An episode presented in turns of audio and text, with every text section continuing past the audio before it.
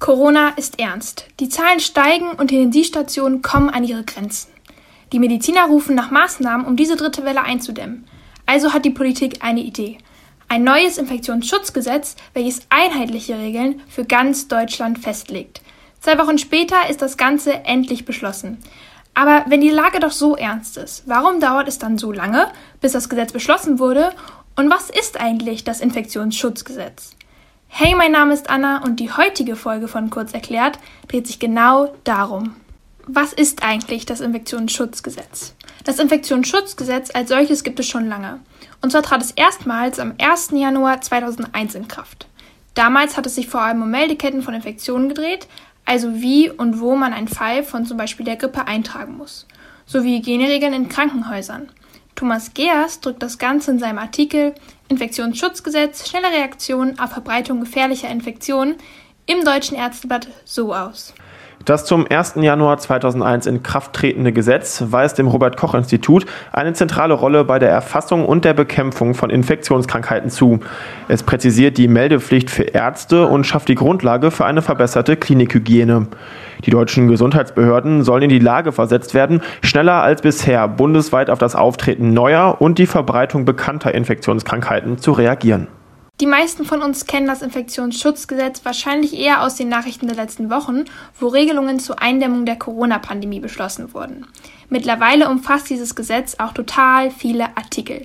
Die Corona-Notbremse fällt unter Artikel 28a des Infektionsschutzgesetzes und hat den Titel Besondere Schutzmaßnahmen zur Verhinderung der Verbreitung der Coronavirus-Krankheit 2019. Unter diesem Artikel finden wir nicht nur die neuen Corona-Maßnahmen, sondern auch schon ältere Regelungen, wie zum Beispiel die Verpflichtung zum Tragen einer Mund-Nasen-Bedeckung. Jetzt wissen wir schon mal, wofür es dieses Gesetz gibt. Da stellt sich jetzt aber noch die Frage, warum der Bundestag so lange gebraucht hat, um dieses zu beschließen. Der Weg der Gesetzesgebung in Deutschland ist kein einfacher und dauert auch ziemlich lange aufgrund von einzelnen Vorschriften. Nachdem ein Gesetzentwurf von der Bundesregierung vorgelegt wird, muss dieser erst zum Bundesrat, welcher dann dazu Stellung bezieht. Anschließend wird dieser Entwurf zum Bundestagspräsidenten geleitet. Aktuell ist es übrigens Wolfgang Schäuble. Danach geht dieser erst in den Druck und wird an alle Abgeordneten verteilt und schließlich kommt er dann auf die Tagesordnung und es finden drei sogenannte Lesungen statt.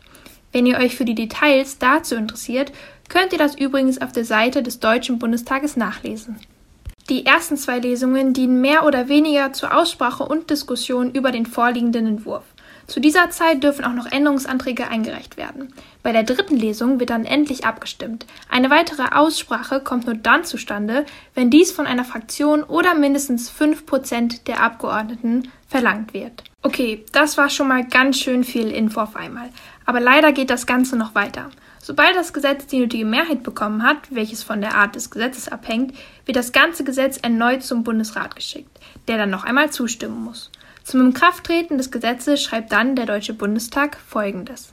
Das beschlossene Gesetz wird zunächst gedruckt und der Bundeskanzlerin sowie dem zuständigen Fachminister zur Gegenzeichnung zugeleitet.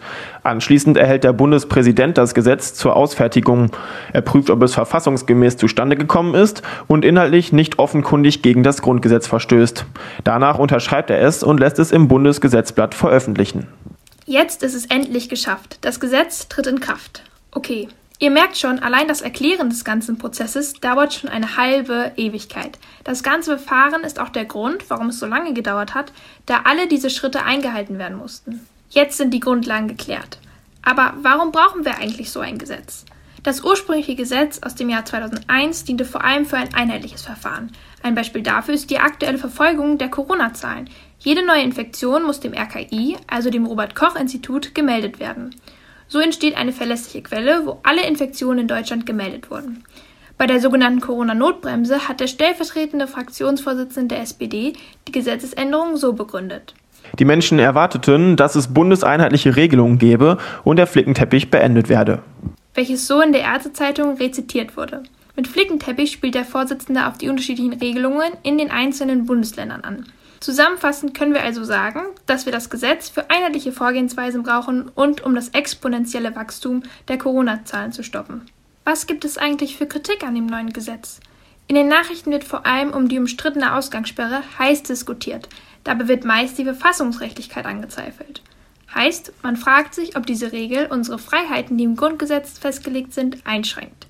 Der Parteichef der FDP, Christian Lindner, hat dazu Folgendes gesagt. Wir sehen die Regeln zur Ausgangssperre verfassungsrechtlich unverändert als hochproblematisch an. Außerdem hat die FDP angekündigt, gegen dieses Gesetz zu klagen. Und was sagen Mediziner zu der neuen Corona-Notbremse? Die meisten Ärzte haben schon vor dem Inkrafttreten des Gesetzes solche Maßnahmen gefordert, weshalb sie zum Großteil auch begrüßt wurden. Aber Kinderärzte und Co. waren vor langanhaltenden Schulschließungen. Wir können Kinder und Jugendliche nicht ständig von einem in den nächsten Bildungslockdown schicken.